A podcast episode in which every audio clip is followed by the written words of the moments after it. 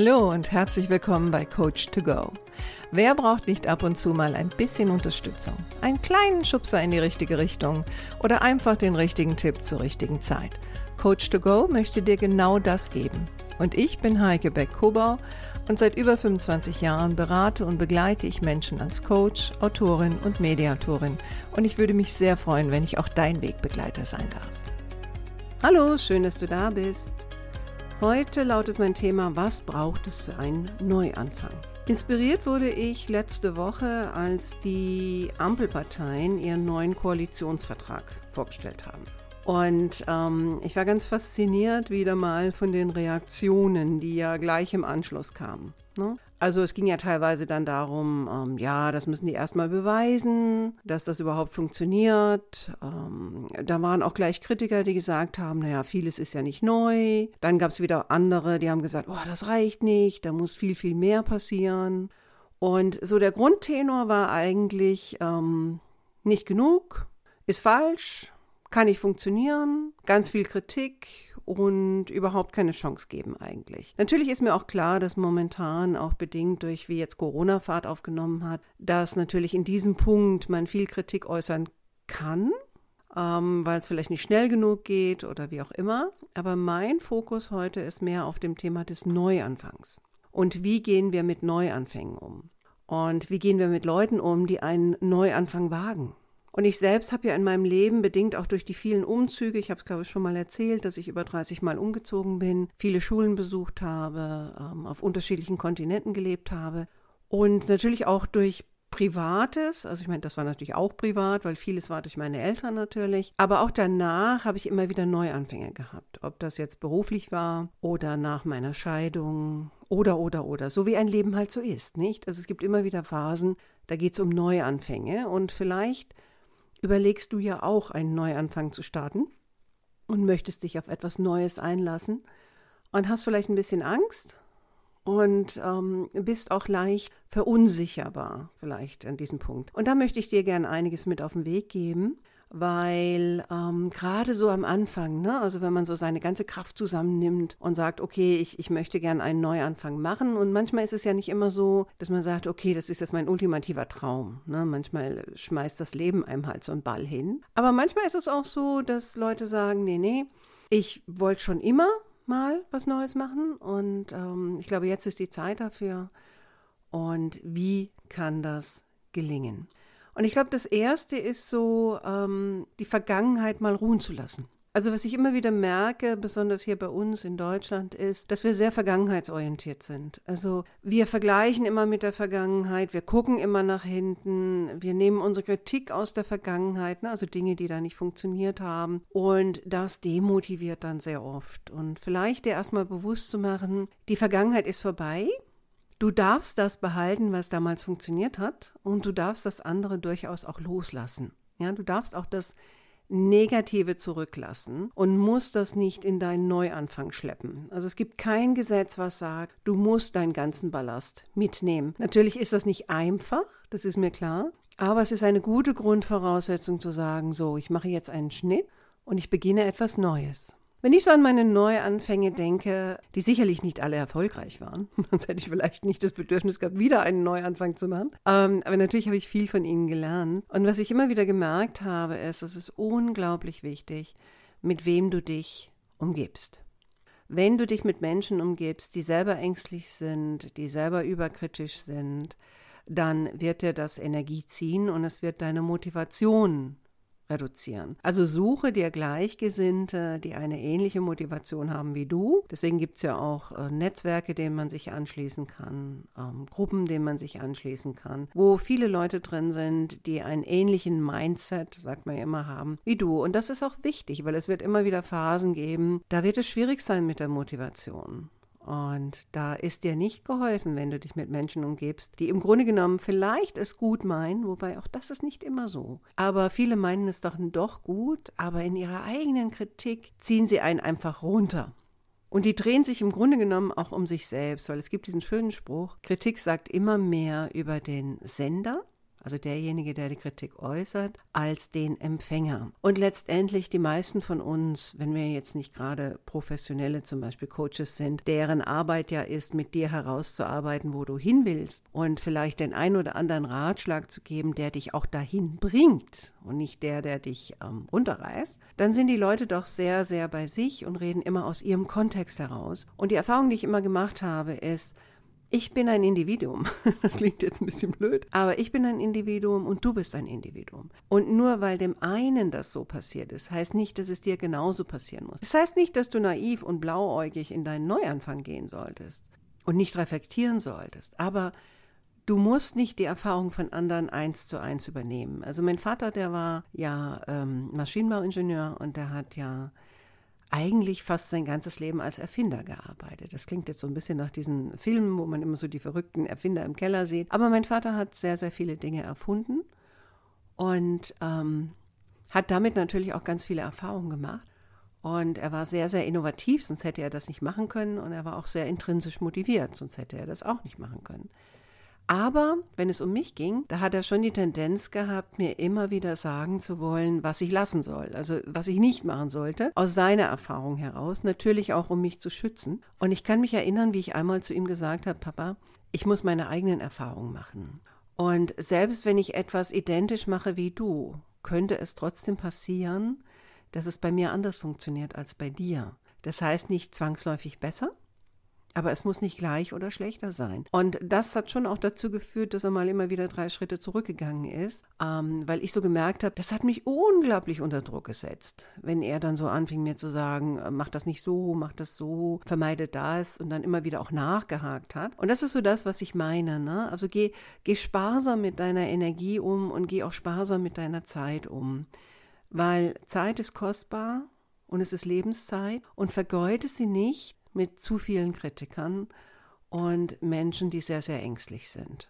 Wobei, ne, bitte nicht falsch verstehen, ich will jetzt nicht meinen Vater komplett in die Ecke drücken. Bei ihm war es wirklich die Sorge, die Sorge um mich und vielleicht auch die ein oder andere Niederlage. Und davon hat er eine ganze Menge gehabt, ähm, die ihn natürlich geprägt haben und die er wollte mir das natürlich ersparen. Das verstehe ich heute, aber damals war das wirklich unglaublich viel Druck. Also pass auf, mit wem du dich umgibst. Ich finde auch, was, was auch sinnvoll sein kann, weil wir gerade von Lebenszeit reden und Energielevel reden, reduziere die Medien. Also ich merke so momentan jetzt gerade mit dem neuen ähm, Coronavirus oder die Mutation, die jetzt aufgetaucht ist, also ich muss echt reduzieren. Ich kann mir diese ganzen Talkshows nicht mehr anhören. Ich kann mir dieses Drama nicht mehr anhören. Ähm, ich bin vorsichtig und gleichzeitig merke ich aber, ich brauche meine Energie für andere Dinge und nicht dafür ängstlich zu sein. Also pass auch da ein bisschen auf, ja, mit was du dein Gehirn fütterst, denn du brauchst es in Höchstform, wenn du einen Neuanfang machen willst. Und da muss man genau wie bei der Ernährung darauf achten, was man seinem Körper zuführt. Stell dich darauf ein, dass es Täler geben wird die wird es geben. Also es kann nicht nur aufwärts gehen, du wirst Rückschläge haben. Du wirst vielleicht auch Phasen haben, wo du dich fragst, mein Gott, warum habe ich das bloß gemacht? Und da ist es ganz gut, wenn man am Anfang sich vielleicht auch mal wirklich aufschreibt, warum will ich diesen Neuanfang? Was will ich damit erreichen und weniger, wo will ich weg von? Ja, also ich habe schon öfter darüber gesprochen. Es gibt eine Weg von Motivation und es gibt eine Hinzu-Motivation. Und je attraktiver für dich das Ziel ist, desto mehr hast du eine Hinzu-Motivation. Und wenn du es verschriftest, kannst du auch immer wieder dahin zurückgehen und dir nochmal ins Gedächtnis rufen, gerade in den Phasen, wo es schwierig wird. Und es wird schwierig werden, weil es ist einfach, das Leben ist so. Dass du dann wieder weißt, wofür mache ich das eigentlich? Um dann wieder Kraft zu schöpfen und wieder weiterzugehen und weiter daran zu arbeiten, wo du hin willst. Fokussiere auf dein Ziel.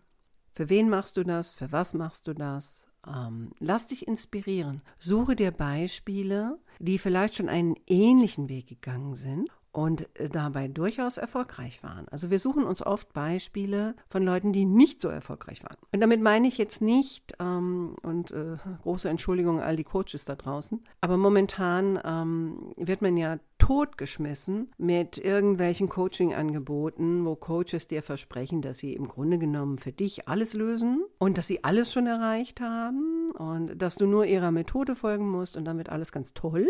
ich selbst bin ja nun schon lange im Geschäft und solche Versprechungen, die machen mich manchmal so ein bisschen aggressiv, weil das ähm, oftmals nicht der Realität entspricht.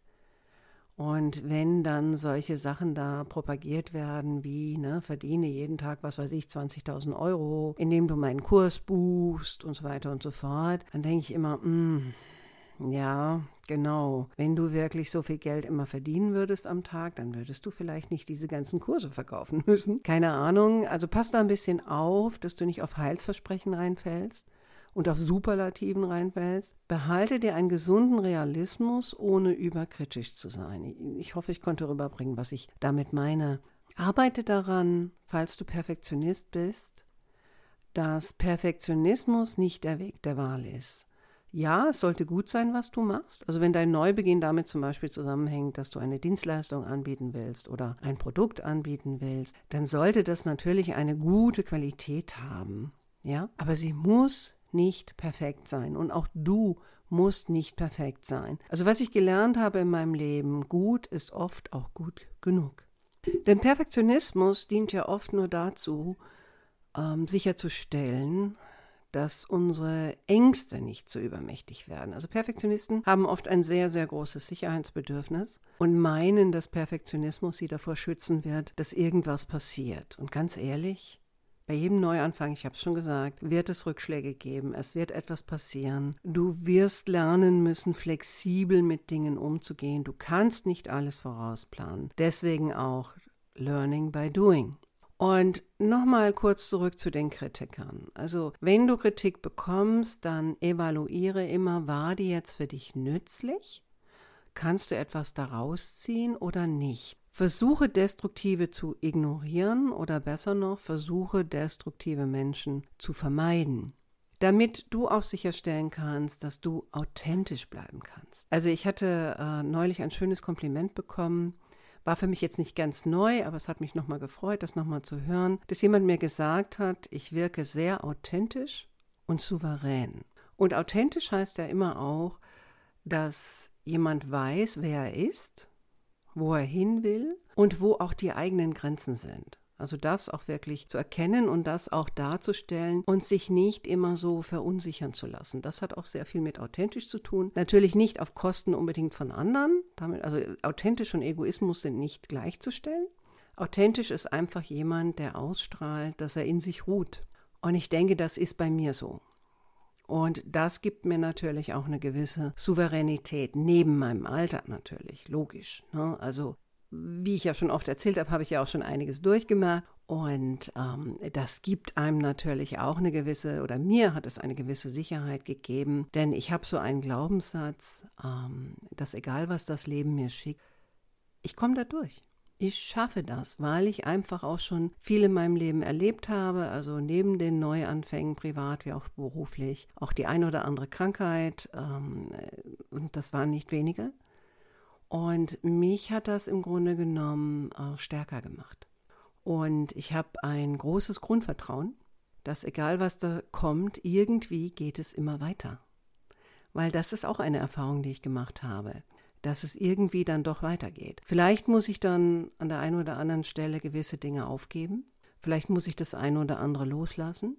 Vielleicht muss ich mich auf Dinge einstellen, wo ich früher gedacht hätte, darauf stelle ich mich nicht ein. Aber ich glaube, über allem steht einfach so dieses Thema Reflexion und Flexibilität. Und wie hatte mir neulich jemand geschrieben, ich musste für mich erkennen, dass ich nicht alles haben kann. Und ich glaube, auch das ist so ein, ein, ähm, ein guter Grundsatz.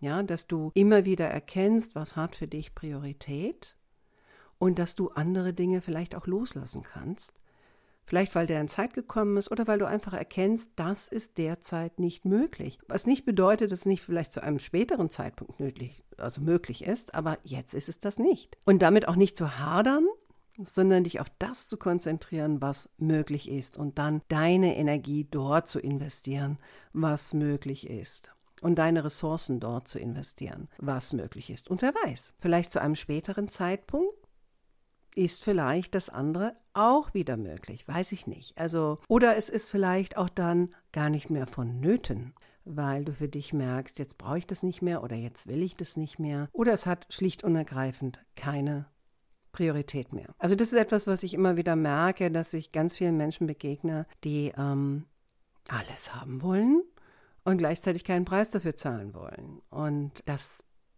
das geht so nicht. Also ich habe das wenigstens nicht so erfahren in meinem Leben. Und vielleicht kennst du das auch, dass alles einen Preis kostet. Und manchmal musst du halt einfach entscheiden, welcher Preis ist dir zu hoch.